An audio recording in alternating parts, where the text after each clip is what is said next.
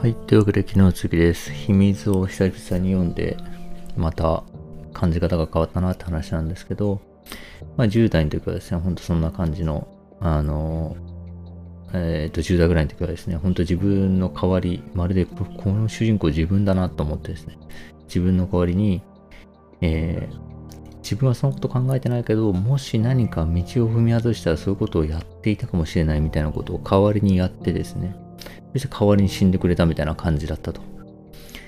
で、だったんですね。まあ、めちゃくちゃ大事な漫画になってですね、その時買った単行本をですね、まあ、本棚の奥にしまってあったんですけど、で、今日ちょっとなんか掃除してたらそれが出てきて、久々に読んだらですね、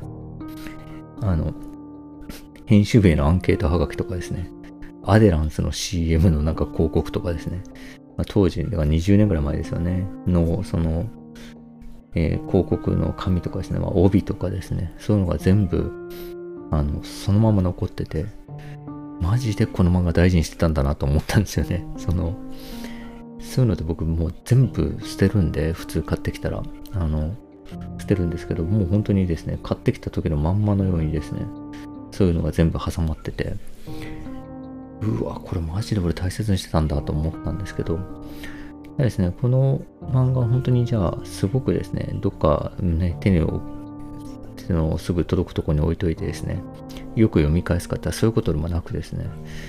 多分二十歳前後の時は、まあ多分2、3回ぐらい読んだとは思うんですけど、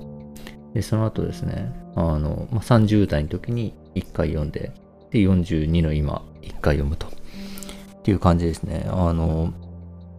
そこからはだから10年おきぐらいに一回読んでるくらいな感じなんですよね。でですね、えっと、まあ、20代の時の感想はそうだったとして、30代読んだ時の感想はですね、その時自分の感じ方が、20代の時の感じ方のイメージだったんで、読んでみたらですね、全然違うと。で、どういう風に違ったかっていうとですね、あの、こんな感じだったんですよね。なんか、その、そりゃそういうそりゃそういう考え方してたらそういう結果になるよ。みたいな、かわいそうって感じだったんですよね。でですね、それ、その主人公のですね、どんどんどんどん自分を追い詰めていく思考回路にですね、すごくその自分の、つまり20代、20、20歳前後の時に読んだ時ですね、それとほぼ、うーん、同じシンクロ率高く読んでたわけですけど、えー、30ぐらいになってですね、読むとですね、あの、そことちょっと距離ができてるんですよね。で、距離ができていて、そういう考えに落ち込んでしまっている少年として読んでるんですよ。なのでですね、えー、その吸い込まれるようにですね、最後、あの、自殺していく、どんどんどんどん、あの、あドツボにはまっていってですね、最後自殺になするっていうですね、そこのルートを読んでいてですね、すごくかわいそうなんですよね。かわいそうっていう感じがしてですね。で、これはその、多分僕がですね、子供ができて、あの、人に対してですね、ちょっとその他人に対して、なんか誰かの子供っていうような人の見方のパターンができたんだと思うんですよね。それはその自分が子供できるまではなかったんですけど、子供できた後はですね、えー、例えばですけど、えー、なんでしょう。まあ、まあ、本当例としてあれですが、例えばスーパーのレジのレジ打ちの人がめちゃくちゃ、えー、ですね、なんか、レジ打ちがのろくてですね、ものすごい長蛇の列ができてて、ものすごくみんなイライラしててですね、なんだったらちょっと遅いですよとか言われてですね、ものすごく汗汗し、あ、すいませんとかしながらレジ打ってる人がいたとしたら、えー、その人のですね、結構、その、なんていうんですかね、子供の時こんなんだったのかなとか、なんか、その、でも、こういうのがそんな得意じゃない人なのかな、こういうタイプなのかな、こんな感じだったのかなみたいな感じです。なんかその人がちょっと子供、子供のように見えてしまってですね、すごい、その状態をですね、わ、かわいそう、そんな、そんなみんな責めないであげてよ、みたいな感じの、あの、っていう風に見えるんですよね。まあ逆に責めてる人は責めてる人で、うーん、まあなんかいろいろあってこんな感じなんだろうな、みたいな感じのですね、ちょっとなんか、なんだろうバックボーンとかその人の来歴みたいなことに目が行くようになったんですよね。で、多分、えー、その二十歳前後の時はそのところに目にがいかないんですよね。今、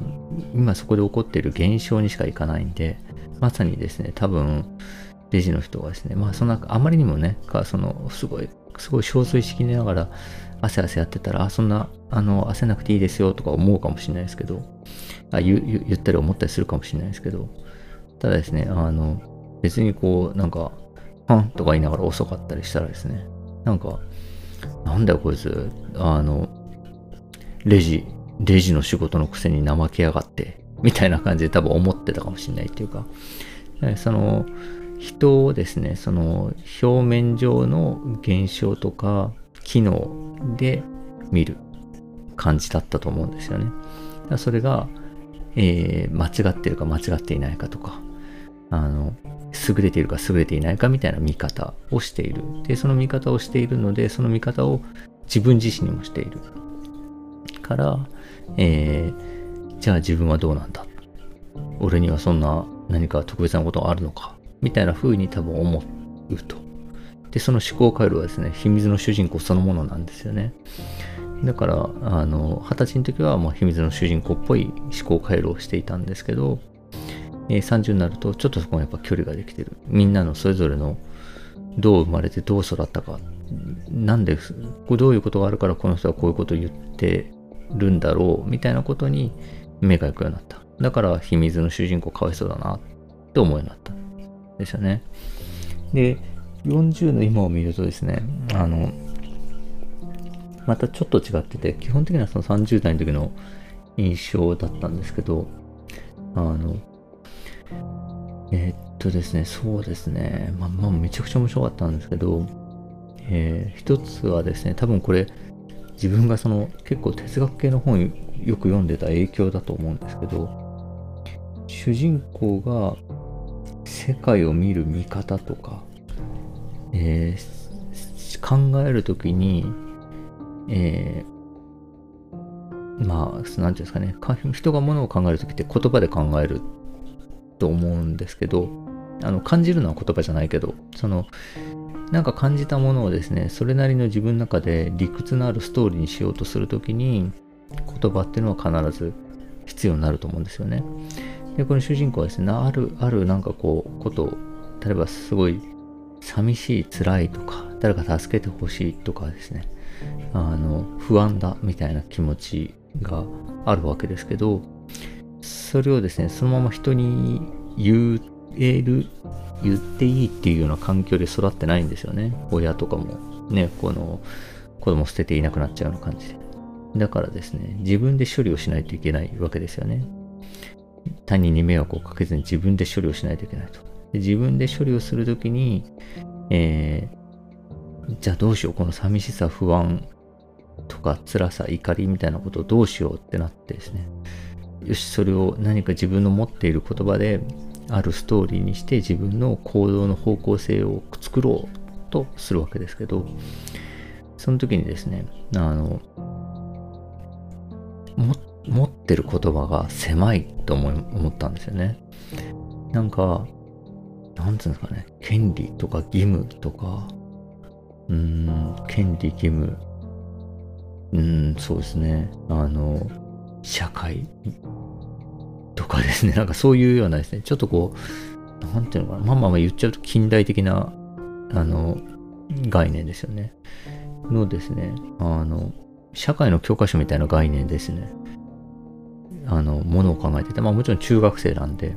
あの、まあむしろ中学生にしては結構いろいろ考えてる方だと思うんですけど、なんですけど、あの、そういうふうに考えていて、な、そんなものにとらわれなければいいのに、本当はもうちょっといろんな、うーん、別な言葉を知っていればもしかしたら別な組み立て方をできたかもしれない。でもそもそもの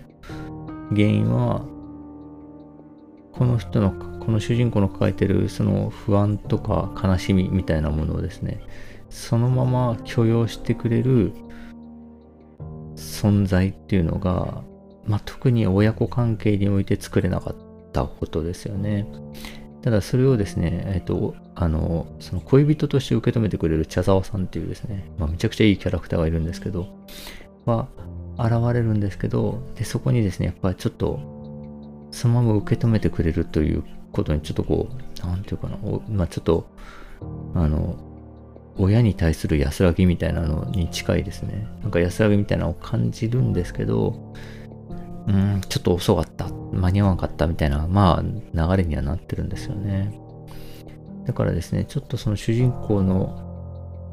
本当はもっといろんな言葉があるし、そもそも言葉以前の部分で、本当はもう少しなんかやり終わったんだろうなぁなんて思いながら読みましたね。っていうような感じでですね、えー、秘密すごい面白かったですと。まああれですね、なんか最近あのビトゲンシュタインの方も読んでたんですけど、そのビトゲンシュタインのことも思い出しましたね。あのビトゲンシュタインって本当にこう、ものすごく鋭敏な、かつ、ものすごく回りすぎる頭を持っていて、それを回りすぎる頭でですね、自分に対して常にその、何ですかね、刃を向けてるというか、お前はそんなんでいいのか、お前はそう思ってるかもしんないけど、違うぞ、違うぞ、みたいな感じですね。もうその自分で自分をですね、攻める強度がすごすぎるみたいな感じですね。めちゃくちゃ生きづらかったと思うんですけど、なんかですね、まあそれもちょっと感じましたね。なんかこう、だから別にこうね、まあ、ビトゲンシュタインなんて死ぬほど本よくて頭いいわけでですね、言葉なんてもうね、僕の100倍も1000倍も知ってると思うんですけど、まあそんなですね、えっと、人でもまあもちろん苦しむのでですね、なんかこう、言葉のレパトリーってわけではないとは思うんですけど、なんか、あの、